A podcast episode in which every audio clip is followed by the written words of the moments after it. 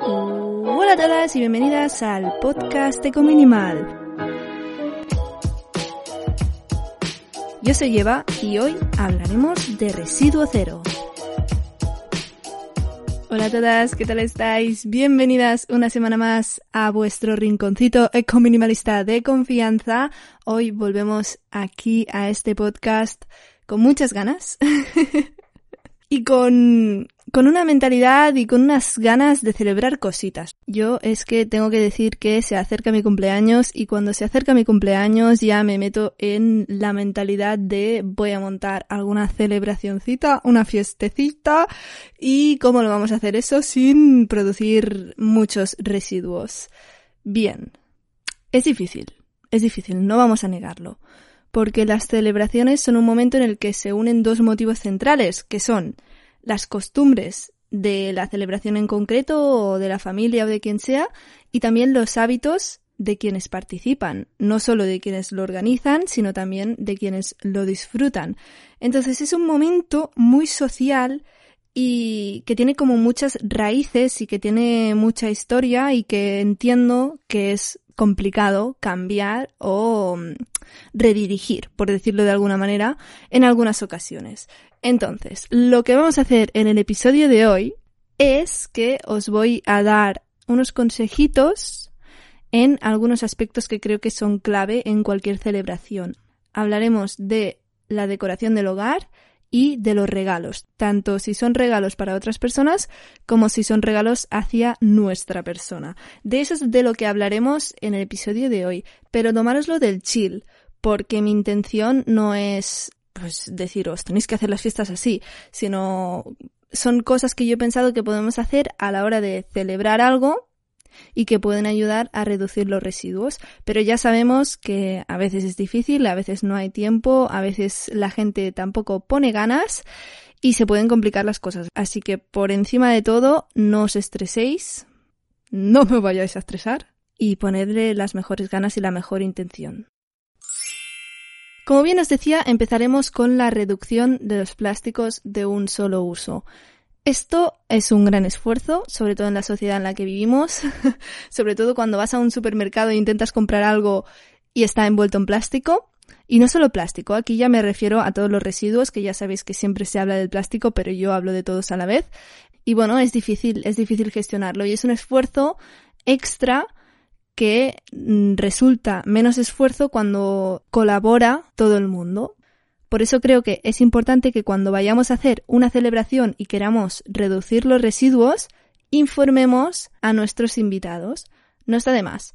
Sí, que nos pueden tratar como hippies. es verdad, no os negaré que me haya pasado, pero eh, al menos ya vienen concienciados un poco del rollo que va a ser. Y si vienen con ganas, pues mejor que mejor. Una vez tenemos a los invitados avisados, hay una serie de aspectos que podemos seguir para que todo funcione pues guay y se reduzcan los plásticos de un solo uso.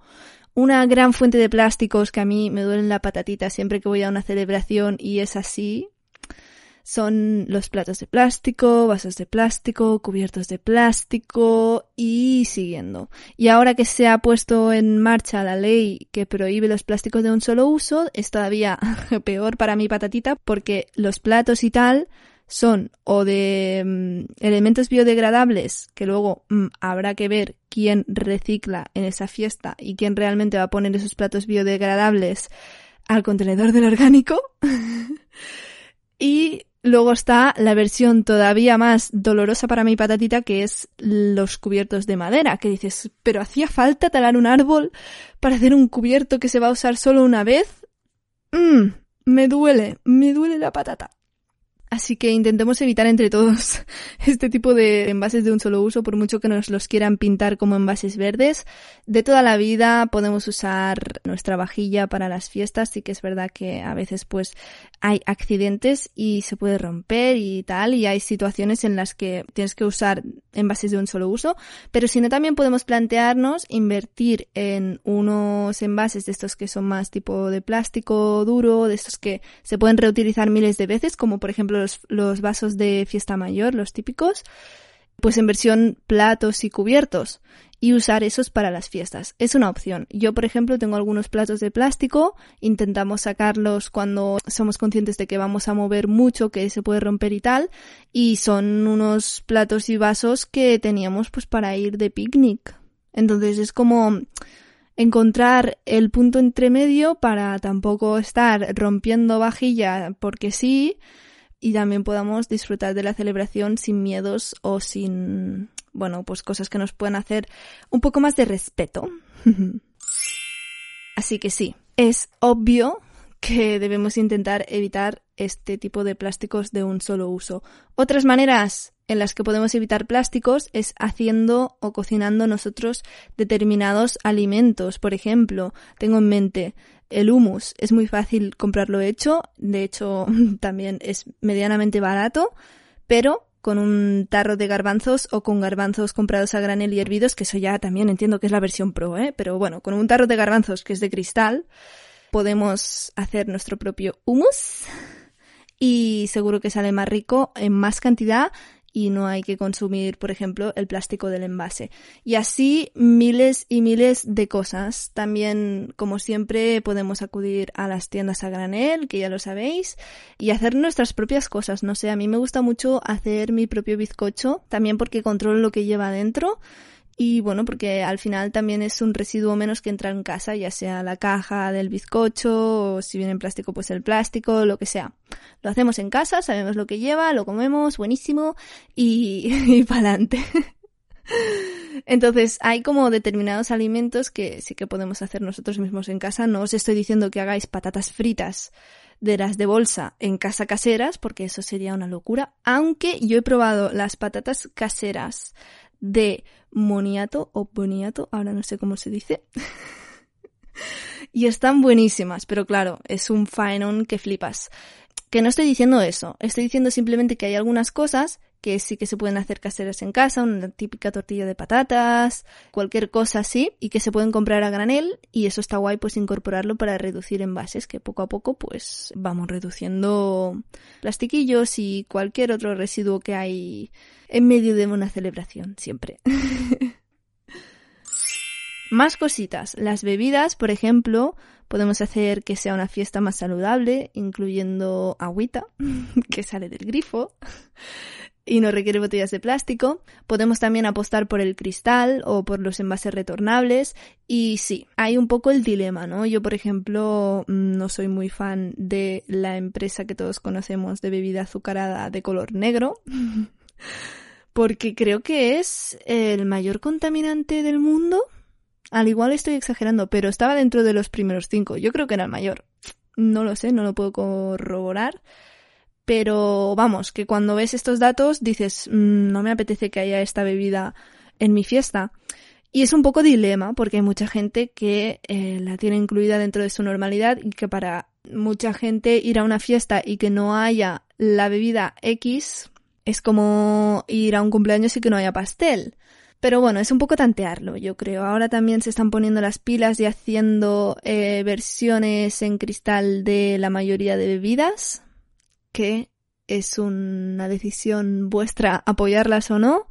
Y tampoco os tenéis que comer muchísimo en la cabeza. Al final son eh, aspectos bastante concretos que lo que tampoco pueden hacer es que nosotros estemos pues rayados, medio frustrados y tal, por algo que al final pues no controlamos del todo porque las grandes empresas ya se encargan de poner muchos anuncios y de poner a nuestra disposición determinados alimentos que no son ni buenos para nuestra salud ni buenos para nuestro planeta.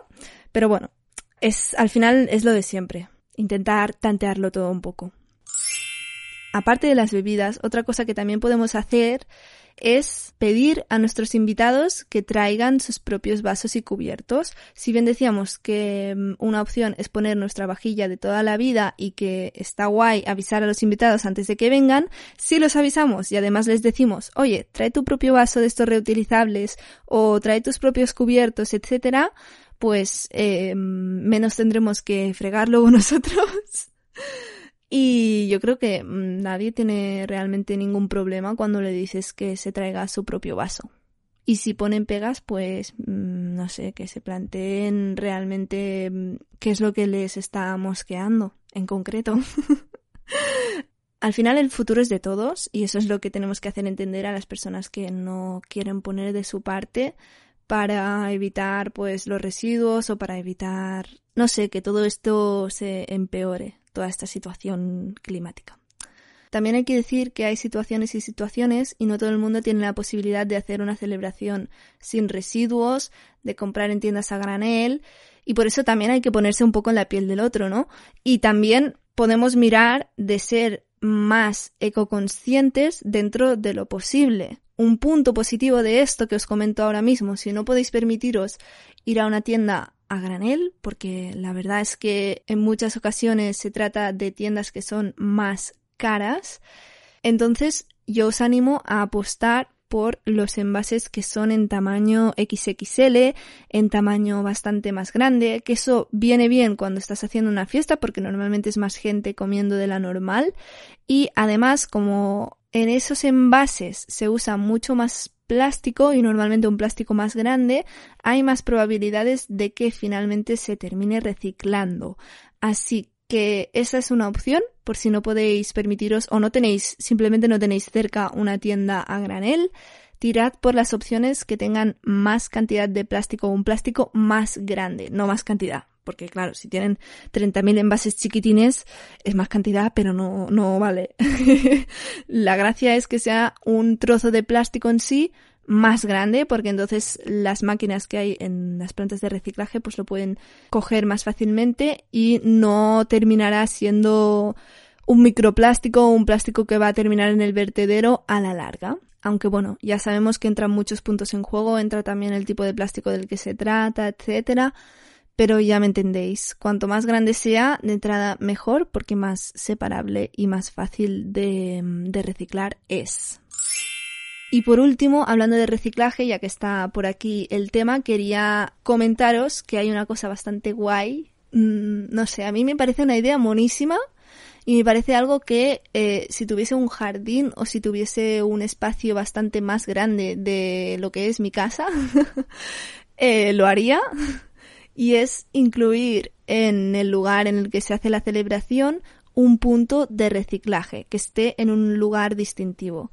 Entonces, poner allí como las basuritas, todos los contenedores de colores y tal, indicando si es necesario, si lo ves necesario, obviamente, qué envases deben ir en cada contenedor, y eso está guay también, porque a las fiestas que van niños, pues les es más fácil detectar dónde tienen que tirar cada cosa, y a las fiestas que hay adultos, pues así se dan cuenta de que quizás estén reciclando algunas cosas mal, sobre todo elementos clave, como por ejemplo las servilletas utilizadas, que van al orgánico y no van al, al papel, o el cartón manchado, que también va al orgánico o al gris, dependiendo de dónde vivas, porque tampoco se puede reciclar y estas pequeñas cositas que igual sí que se, se usan o se incumben en una celebración, pues se terminan reciclando de manera correcta.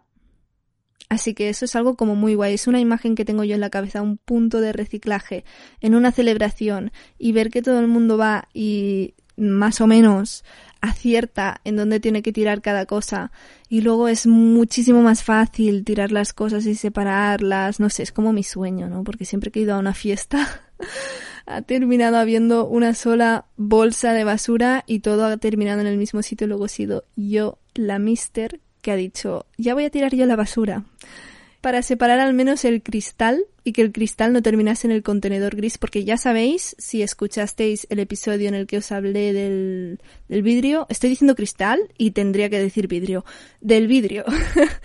en el episodio que os hablé del vidrio os comenté que el vidrio no se degrada en la vida, no se biodegrada, porque prácticamente tarda como un millón de años en biodegradarse y eso es como decir que no se biodegrada.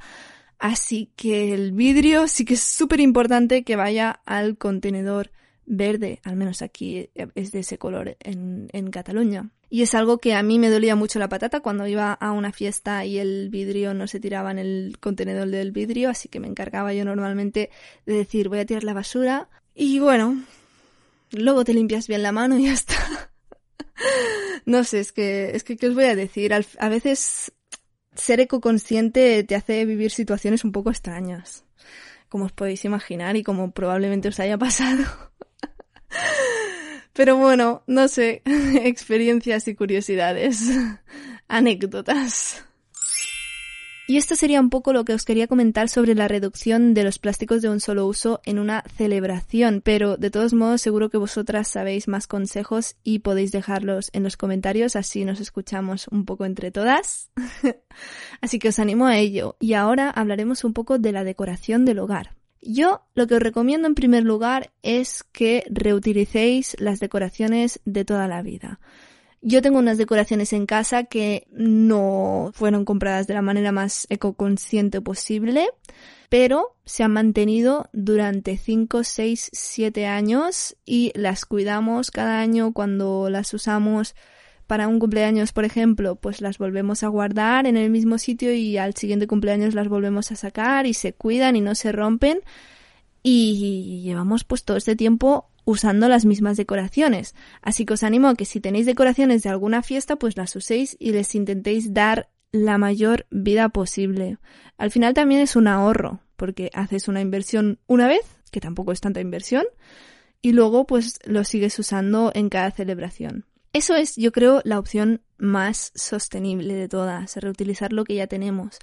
Y luego otra opción que también está guay y está sostenible, considero, es decorar con objetos que podamos encontrar en la naturaleza. Normalmente, si os fijáis, las celebraciones suelen tematizarse por la época del año en la que se encuentran, ¿no? Por ejemplo, Halloween se tematiza mucho de colores naranjas, de colores marrones, de colores así pues más cálidos, porque se encuentra en el otoño, que es en la época en la que caen las hojas y en la que cuando miras hacia afuera, más de color marroncito, amarillito así, está todo.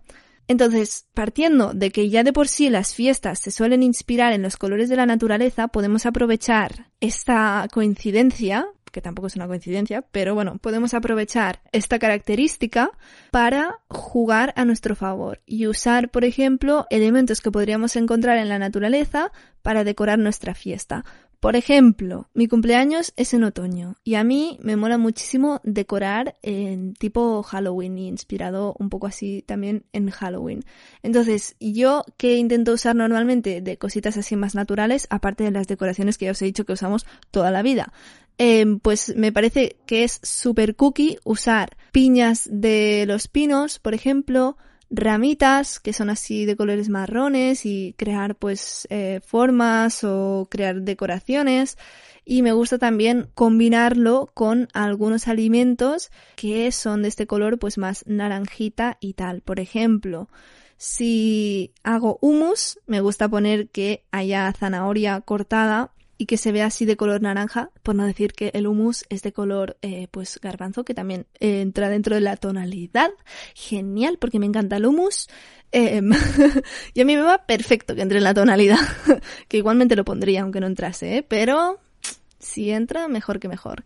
Y luego también para decorar la mesa queda muy bonito poner lentejas rojas, porque son de este color naranjita y quedan súper monas, le dan un toque a la mesa es como mm, súper todo ambientado en Halloween y todo ambientado en otoño y a mí me flipa. Así que esa es una de mis mesas o celebraciones perfectamente decoradas y además también porque a mí me gusta como sentir que formo parte de la naturaleza, ¿no? Y de que en mi casa, aunque sea de cemento, pues eh, está en un suelo en el que hay tierra, en el que hay ramitas, en el que hay piñas, y en el que al final pues estamos viviendo porque nos hemos desconectado un poco de la naturaleza y eso me ayuda un poco a volverme a reconectar, en cierto modo. Estos serían un poco los consejos que tenía sobre decoración del hogar. Ya os digo, probablemente vosotras tengáis alguno más que también podéis dejar en los comentarios. Y ahora, si os parece, podemos pasar a hablar de los regalitos. Uf, la cultura del regalo, en verdad, es algo que a mí me agota las energías. Es como una cosa que tengo que incorporar a mi cabeza y tengo que reprogramar para que no me entre tensión, tensión solo de pensarlo. Que supongo que a todo el mundo le pasa un poco igual, porque cuando tienes que hacerle un regalo a otra persona, es como jolines, parece un problema. Y luego cuando te lo tienen que hacer a ti, para esas personas, a veces también es un problema.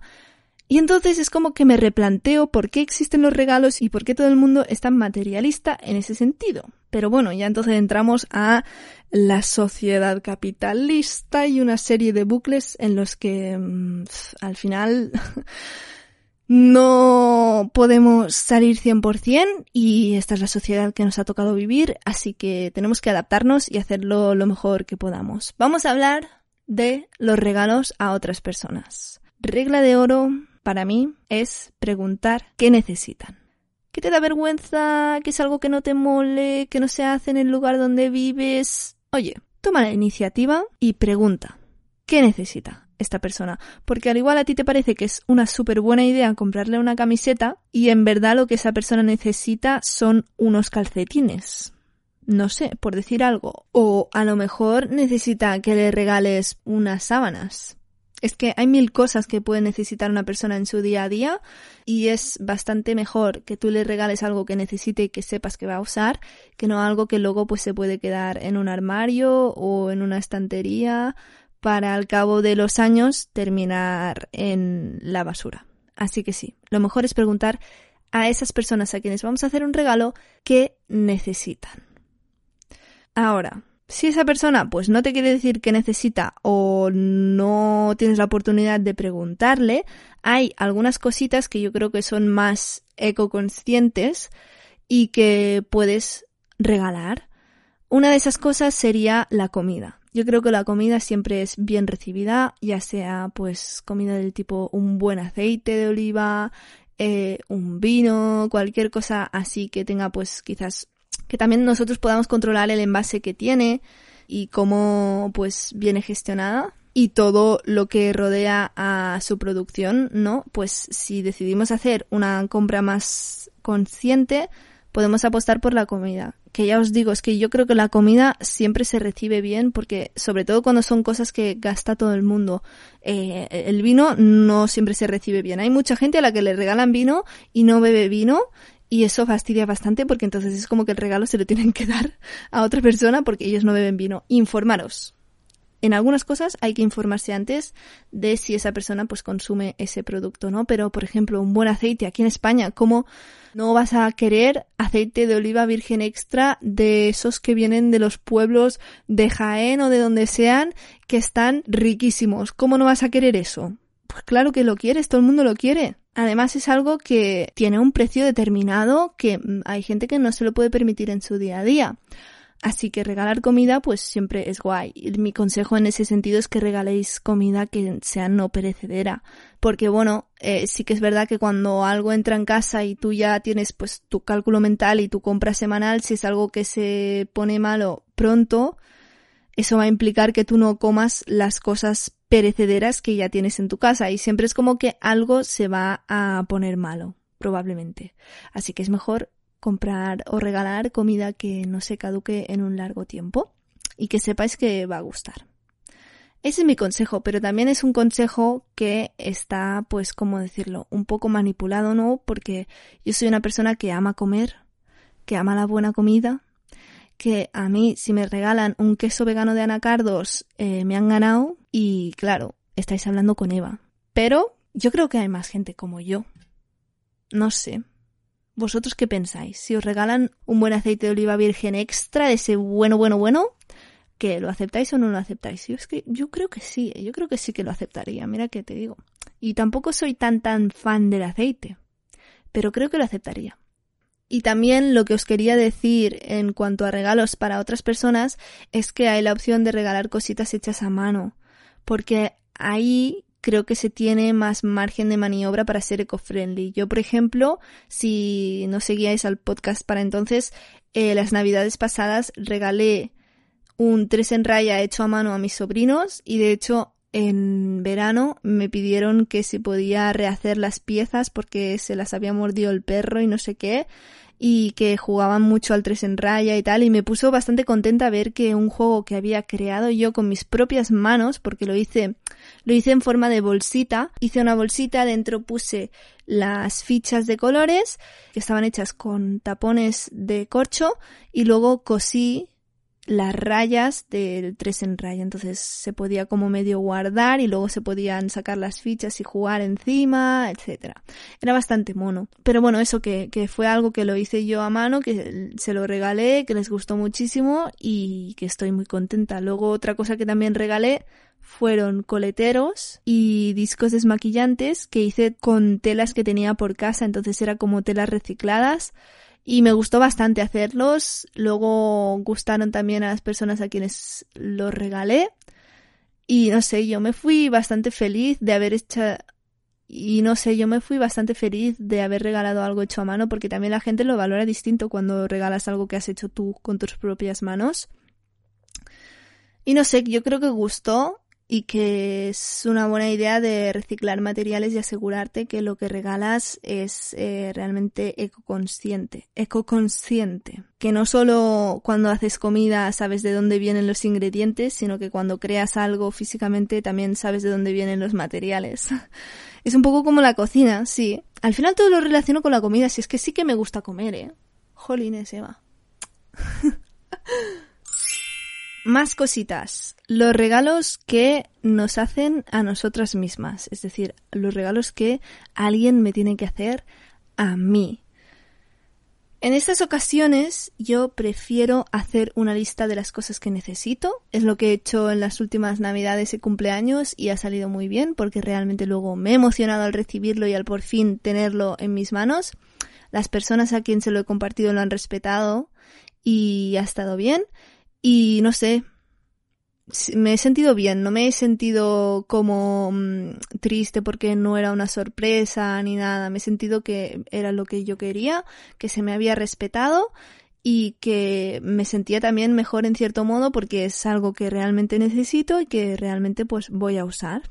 Así que yo os recomiendo que hagáis una lista con todo el morro del mundo, sinceramente. O si no, os hacéis la lista para vosotros y cuando alguien os pregunte, pues vais diciéndole. Como cuando alguien tiene un bebé, que todo el mundo le regala algo y siempre suelen hacer una lista y el primero que lo pilla es el primero que se lo queda, pues más o menos así. Esto y luego también otra cosa que yo suelo remarcar es que prefiero las cosas que sean de segunda mano. Por ejemplo, que tengo en mente, eh, hace dos navidades me regalaron un despertador y yo pedí que el despertador fuese de segunda mano y aquí está, despertándome todas las mañanas y a veces despertando incluso a mis padres, de lo bien que suena y de lo que me duermo yo. Pero sí, es de segunda mano, funciona perfectamente y se me respetó en ese momento, yo contentísima al respecto. Y aquí estamos, no sé, es que estoy contenta de que es cuando eh, pido que sea de una determinada manera, se me respete. No siempre ha sido así, pero cuando sucede y se me respeta lo aprecio muchísimo y, me quiero todavía más a las personas que me respetan, porque para eso estamos los humanos, para respetarnos los unos a los otros. Y nada, esto sería todo por el episodio de hoy. Siento que he dicho pocas cosas. No sé si vosotras tenéis alguna recomendación extra y podéis dejarla en los comentarios, que creo que nos va a ayudar un poco a todas. Pero yo quiero terminar este episodio diciéndoos que fluyáis, que no os estreséis por el comportamiento de los demás, porque al final en una celebración tú puedes ponerle toda la intención que quieras y toda la buena intención que puedas, pero luego la gente es lo que es y tiene los hábitos que tiene. Pensad, así como para que se os pase un poco la ecoansiedad, que por mucho que produzcamos pocos residuos, por mucho que todo el mundo produciera pocos residuos, el 70% de las emisiones de efecto invernadero lo seguirían provocando 100 grandes empresas. Así que, no sé, yo a veces mm, eso me consuela, porque es algo que te hace ver con perspectiva lo que tú estás haciendo, ¿no? Es algo que a mí me motiva a luego hacer activismo, no solo actuar en mi propia casa, en la medida en la que puedo, sino también actuar para que sean otros los que muevan el culito y se empiecen a poner políticas necesarias para que todo esto salga bien. Así que no reyéis mucho, y haced todo lo que podáis y de la mejor manera que podáis, que al final hay veces que tampoco se puede nadar mucho a contracorriente. Se puede poner de tu parte y se puede hacer lo mejor que puedas, ¿no? Pero eso, que recuerdes que, que las 100 empresas más grandes seguirán produciendo el 70% de las emisiones de gases de efecto invernadero. Así que nada, con eso pretendo animarte el día, no pretendo decepcionarte más. También te tengo que decir que hay gente que a eso es lo que le genera ecoansiedad. Mm, mi consejo, si eso te genera ansiedad, esta mm, información, es que hagas activismo como siempre. Hay muchos colectivos que están luchando por esto. Tenemos aquí en el podcast algunos episodios en los que entrevistaba a algunos colectivos. Hablamos con Fridays for Future, hablamos con Extinction Rebellion y no sé, puedes escuchártelo si te apetece y valorar si es un grupo que te interesa, si es una mm, manera de actuar que también te mola y unirte al grupo que tengas más cercano. Ahí te dejo mi reto de esta semana. Mira, no iba a poner retos, pero me ha salido del alma, así que te lo dejo ahí en el aire. un poco de spam también. Nada, no me enrollo más. Ay, este episodio ha sido muy guay. Es que a mí me gustan las celebraciones y me gustan las fiestas y ese momento. Es como un amor-odio que le tengo a, las celebraciones. Me gusta organizarlas, me gusta que sucedan, pero por otro lado no me gusta ser el centro de atención. Es como un amor-odio. Me emociono. Yo me emociono cuando hay una fiesta una celebración. Me emociono bastante de preparar las cositas y de que todo el mundo esté guay, esté bien. Y no sé, por eso me gusta hacer este tipo de episodios, porque al final es algo que a mí me mola y es algo que yo intento cambiar poco a poco en las celebraciones de mi casa, aunque a veces no se pueda y aunque a veces pues eh, la gente con la que convives no le ponga muchas ganas, tú le pones tu mejor intención y tu mejor energía y eso es lo que importa. Y dicho esto, acabamos aquí el episodio de hoy. Muchas gracias por escucharme, sinceramente. A veces pienso que, que esto no sería lo mismo si no hubiese alguien al otro lado de, de, este micrófono, ¿no? Yo tengo un micrófono, pero tú auriculares. No sería lo mismo sin vosotras aquí detrás. Y estoy contenta de que estéis aquí, de que siempre me apoyéis en los comentarios y de que siempre pues deis soporte a este podcast. Así que nada, muchas gracias por estar aquí. Os mando un abrazo. Uno, dos, tres, cuatro, todos los que queráis y necesitéis súper fuertes y nos vemos en el próximo episodio. Adiós.